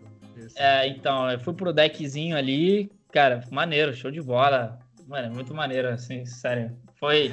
Eu, eu acho que se fosse um lugar para morar no Brasil, eu acho que seria pro sul, cara. Eu sou, sempre fui apaixonado assim. Quando eu, eu nunca tinha ido pro. Aliás, eu tinha ido uns tempos atrás pro Rio Grande do Sul também, fui para Porto Alegre. E. É, cara, o sul em si é, é um lugar que eu me sinto muito à vontade. Eu fui para, eu, eu, ia diversas vezes para Florianópolis, Santa Catarina, e foi aonde é, foram experiências muito boas, assim, entende? É, então, não tem como. Acho que se eu fosse morar em algum lugar, seria no sul do, do Brasil, sim. Pra gente é, é, muito bacana assim, escutar referências cenário, falando bem é, da onde a gente vive, né? A gente aqui é de Porto Alegre, né? Nossos verões muitas vezes são em Santa Catarina também. Uhum, é, porque aqui as nossas praias tem uma galera legal, mas o nosso mar às vezes é um chocolatão mesmo, assim, tu, se tu for pesquisar, realmente é algo louco. E bacana, cara, bacana. É, e até a próxima vez que vir a Porto Alegre, tu que gosta aí de skate, procura aí o Parque Marinha, cara, é um lugar incrível. Já ouvi falar, é. já, já ouvi falar. É incrível, é incrível. Eu acompanho muito, cara, acompanho muito o Luan de Oliveira, né, que ele é... Uhum. Pô, daqui, né? É, ele é daí, e, enfim, eu vejo diversos vídeos dele, ele num pico muito louco de, de skate e tal. Cara, um dia eu vou, vou pro sul, vou. Eu quero fazer. É porque eu fui na época do carnaval, né? Meu aniversário também. Mas eu quero ir fazer uma trip de pegar lá de baixo e ir subindo e conhecendo histórias. Eu sou apaixonado por esse tipo de coisa. Legal mesmo, legal. Pode vir, vai ter casa aqui, né? Do Douglas é... Poça ou nosso, né? O Douglas Poça pode ser um pouquinho melhor, mas portas abertas aqui. Não, vamos marcar, vamos marcar. Quando eu for para aí, eu aviso vocês, a gente faz alguma coisa. É, continuando aqui, é, e nas horas vagas, quando tu não tá envolvido com esporte, o que, que tu gosta de fazer? Quais são os teus hobbies? Cara, eu gosto bastante de andar de skate, Uh, gosto bastante de pegar onda, de surfar. Eu leio bastante, ultimamente estou lendo bastante. Gosto muito de ler sobre comportamentos humanos, né? Como a gente falou lá no começo, neurociência é algo que eu estou sempre aprendendo muito e é, é, agradeço mais e reclamo menos. Boa, então, boa, boa. É, e eu acho que basicamente, acho que basicamente é isso, cara. Quando eu tô fora do meu mundo de computador, acho que é basicamente isso. Uh, e qual é a tua comida favorita? E aquela que tu tem. não consegue nem ver de perto, que já não dá nem vontade de comer. Cara, eu sou apaixonado por comida japonesa. Nossa senhora, eu gosto. Cara, é assim, é uma vez por, por semana eu tô indo num restaurante japonês. Agora não com essa quarentena, né? Mas vira e mexe eu peço aí de delivery e tal. Eu gosto muito de comida japonesa. Agora, uma comida, assim, não sei se chega a ser um prato, né? Mas que eu não consigo Tomate, cara, não gosto. Ah, não, não vai. Não vai. Cebola, cebola e tomate. Duas coisas que não vai, cara. E o churrasco daqui, tu gostou? Gostou? Tá maluco, cara. Nossa senhora. Isso é verdade. Eu aprendi o que é ser churrasco quando eu fui pro sul. A gente coloca as coisas na grelha. Né? Eu cheguei e tomei um feedback. A gente tava com a galera que era do sul. É bem a gente, foi, a gente foi fazer churrasco lá, lá na casa. E aí, a gente colocando tudo na grelha, os caras no espeto. O espeto, eu falei, que que é isso? Falei, sai, vá, vá, sai, sai, meu, te arranca, vai, te arranca. É, bem é, isso mesmo. E, cara, depois você vai ver o resultado, a carne é outra completamente. Maravilhoso. Legal. Muito bom, muito bom. Uh, e pode definir para nós em uma só palavra o que, que é o Fortnite para ti? Cara, Fortnite para mim é diversão. É, acho que é entretenimento. Boa. Boa. Muito bom, muito bom. É e agora a gente tá né? E agora a gente tá chegando no fim da nossa, das perguntas, né? E a gente gostaria que você deixasse uma mensagem para quem tá começando agora e sonha em chegar no topo, né? Sonha em ser um dos melhores. O que tu pode falar para essas pessoas? Olha, para você que tá no momento de talvez você não tenha dúvidas do que você queira para sua vida, eu acho que você tem que analisar em si o que você ama, o que, que você gosta, não por dinheiro, não por fama, não por nada. É o seu hobby. É, é, é algo que você chega em casa e você faz sem pretensão salarial, sem nada. É o que você ama. Então vai, cara. Mas vai. E dá o melhor de você. Eu acho que você tem que ser a melhor versão de você mesmo todos os dias. É você estar tá sempre se reinventando. É você estar tá buscando coisas novas. Quem gosta de games, quem gosta de música, quem gosta de arte, ele tá fuçando, cara. Independente da área que ele trabalha. Eu, eu, eu era de TI. Eu era de TI, fiz, fiz sistemas de informação. Aquela era a minha profissão. Mas o que eu amo fazer é o que eu faço hoje. É poder passar um pouco de entretenimento para as pessoas que não estão numa fase legal da vida, como eu comecei através disso. É você poder inspirar pessoas contar histórias. Eu acho que todo mundo tem uma história legal, assim como vocês também têm uma história legal, certeza. Eu quero um dia poder, em live, querer saber um pouco a história de cada um de vocês aqui e já fica um convite. Eu acho Olha que todo mundo tem uma história legal para se, se contar. E. E, cara, faça porque você ama.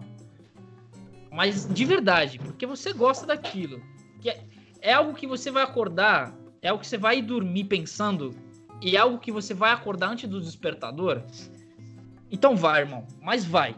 E dá o seu sangue, porque lá na frente você vai ver que realmente isso vai valer a pena. E vai ser uma gratificação tão grande, cara.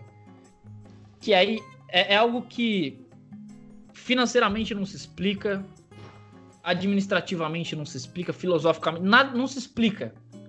Mas é algo que é o que eu falei, cara. A vida vai vir te dando pedrada, a, o país, a economia vai vir te tacando um milhão de pedras.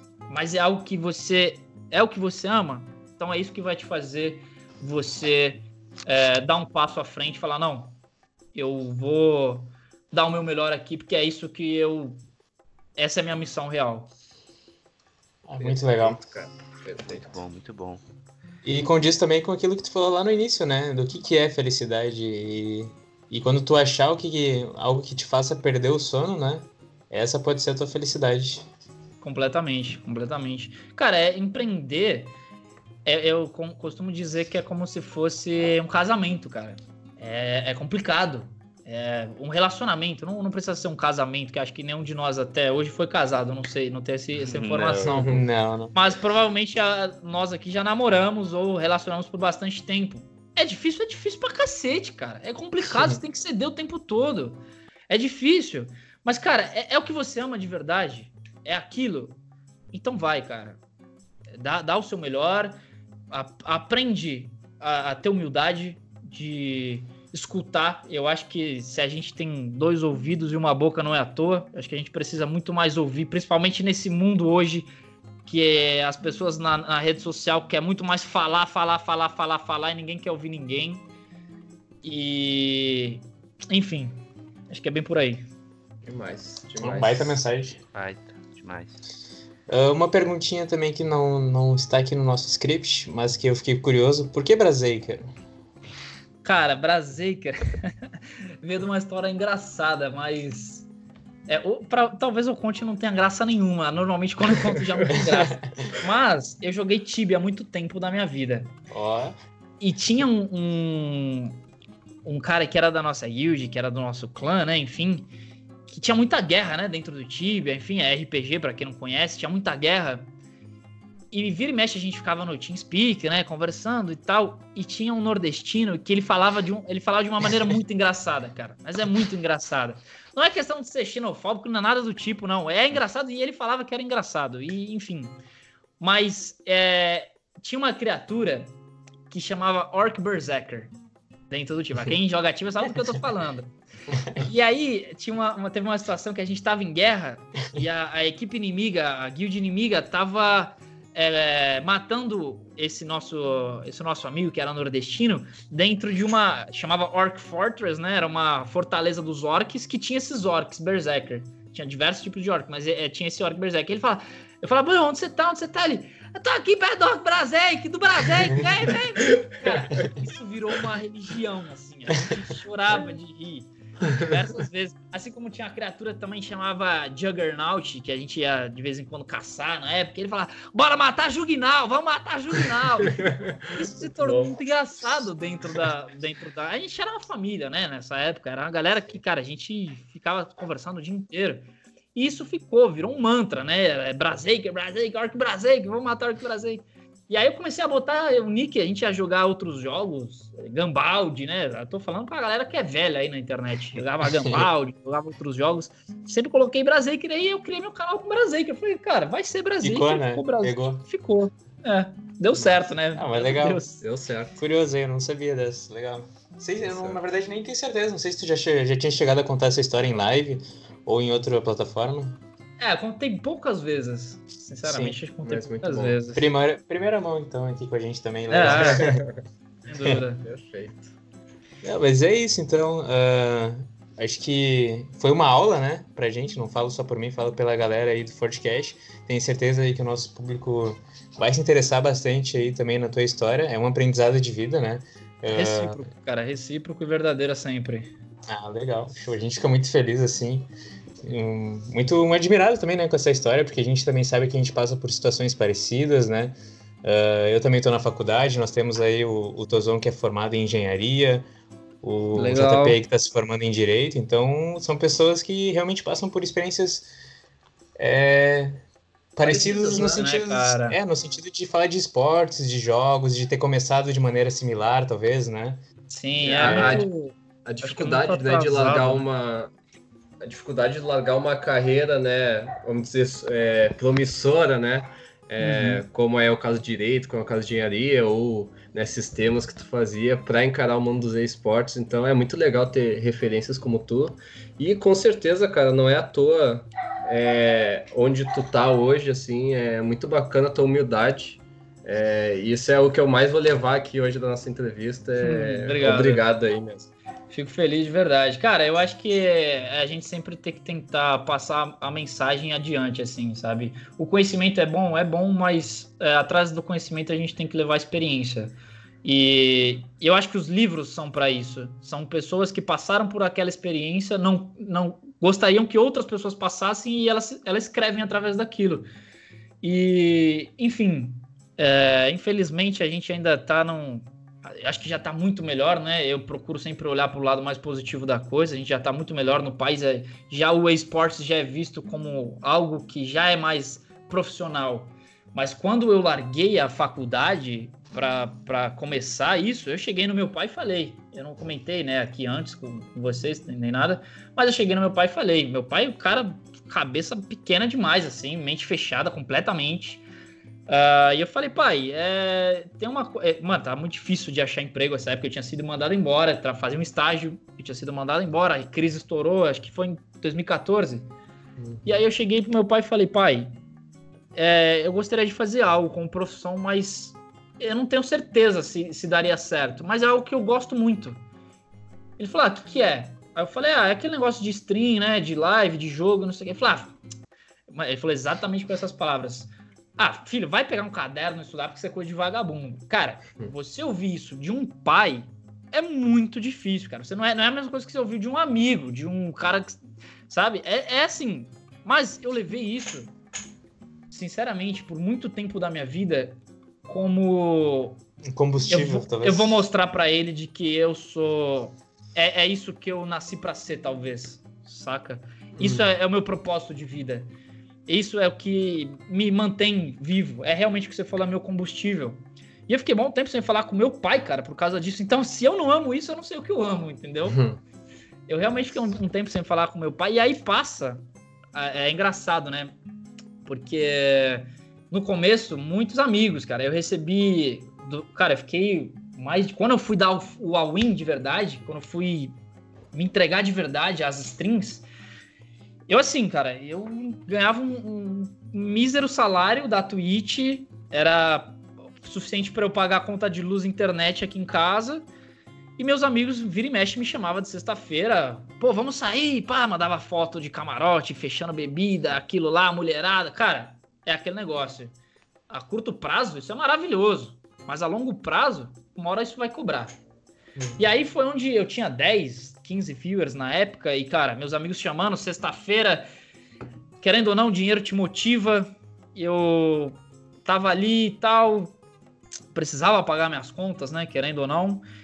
E, e eu falei, cara, uh, isso um dia vai ser revertido. Porque é isso que eu amo fazer.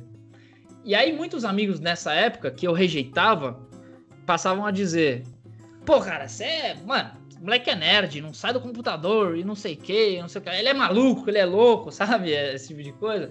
Aí, esse mesmo tipo de pessoa, assim como meu pai me julgou também, quando eu, eu fui para os Estados Unidos, quando eu dei entrevista para Sport TV, quando eu vi que eu estava sendo sócio de Douglas Costa, aí eles passam a ver de outra maneira, saca? De que caramba, que da hora, e não sei o que. E aí, cara, acontece uma coisa incrível na vida, que as pessoas elas vêm te pedir conselho profissional saca? De, pô, que da hora, mano. Pô, cara, eu preciso fazer um planejamento nisso aqui. Pô, você agora que é empresário, cara, você não podia me ajudar lá na empresa. Então, as pessoas, eu acho que é, se existe uma coisa que eu aprendi na vida, cara, é não julgar ninguém. Eu acho que todo mundo tá dentro do seu tempo, da sua realidade. E que as coisas vão acontecer porque tem que acontecer. E eu acho que você não tem que ter medo. Então, acho que fica aí uma mensagem para quem tá naquele momento de que, cara, se eu tenho medo, será que é isso mesmo que eu devo fazer? Será que não é? Sirva como inspiração. Como eu enfrentei isso, como tive medo, vou falar que eu não tive medo, tive medo sim. Mas se tem uma coisa que só depende de você. Baita é mensagem. Ah, demais, meu, demais mesmo, sério. É uma aula que, tu, que a gente tá ouvindo aqui, é até uma inspiração para nós, tudo isso que tu falou é de verdade. Muito obrigado, meu. Muito que bom. isso. É os guris. É os guris. É os guris. É os guris. Eu acho que Maneira. conseguimos aí, então, chegar ao final da nossa entrevista com chave de ouro, né? Hum. É, sentindo mais leve, mais inspirado, mais determinado. Muito legal esse bate-papo aí que a gente teve. E desejamos toda, toda a sorte do mundo aí para você, para DC Team, para os seus projetos, né? Acreditamos e confiamos muito. E, cara, se tu quiser, antes da gente dar o tchau final aí, falar onde o pessoal pode te encontrar, se quiser falar mais algum spoiler aí também, hum. deixa o teu recado final aí. É, cara, primeiramente quero agradecer o convite. Para mim, essa aula que tivemos aqui hoje é, foi eu acho que é muito bom a gente estar tá compartilhando histórias. Eu acho que o trabalho que vocês fazem, eu sou fã completamente. Eu acho que as pessoas elas precisam ser ouvidas assim, como vocês também. E aí fica o convite também, lá no meu Sim. canal. As pessoas podem me encontrar em Braziker em qualquer rede social, Twitter, Instagram, Twitch. Só se você colocar arroba Braziker. Não é Berserker. Tá? É Braziker? É, já ouvi muita coisa, mas é, eu acho que o trabalho de vocês é um papel essencial no momento que a gente vive aí, né, de rede social. Você ouvir um pouco a história de outras pessoas, eu acho que isso serve de inspiração, como vocês mesmos disseram. E, cara, desejo toda a sorte do mundo. Sou fã de vocês demais. Quero um dia poder ter a oportunidade de voltar aqui contando sobre os projetos da DC Team que deu certo, que não deu, que a gente teve que trilhar para as dificuldades então, de verdade, todo sucesso para vocês. Sou fã do trabalho de vocês e que vocês continuem fazendo esse lindíssimo trabalho aí com o Fortcast. Show de bola, show de bola. Com certeza o convite já está feito desde já. É, a partir para voltar aí. A partir Deixada. é isso aí, então. Uh, vamos encerrando por aqui. Nossas redes sociais aí você já conhece, arroba FortcastGG underline. Essa entrevista, então, ela vai ser lançada no Spotify, né? Na verdade, o pessoal já sabe disso, que eles estão escutando a gente no Spotify. e acho que é isso aí, né? Eu tô até meio perdido aqui, que é muita coisa para pensar, muita coisa para refletir. Vou tomar um cafezão agora e vou, vou escutar de novo essa entrevista, porque foi bom demais, cara. Foi bom demais. E é isso aí, né? Um grande abraço aí do time Fortcast e um tchau. Valeu, valeu. Tamo junto.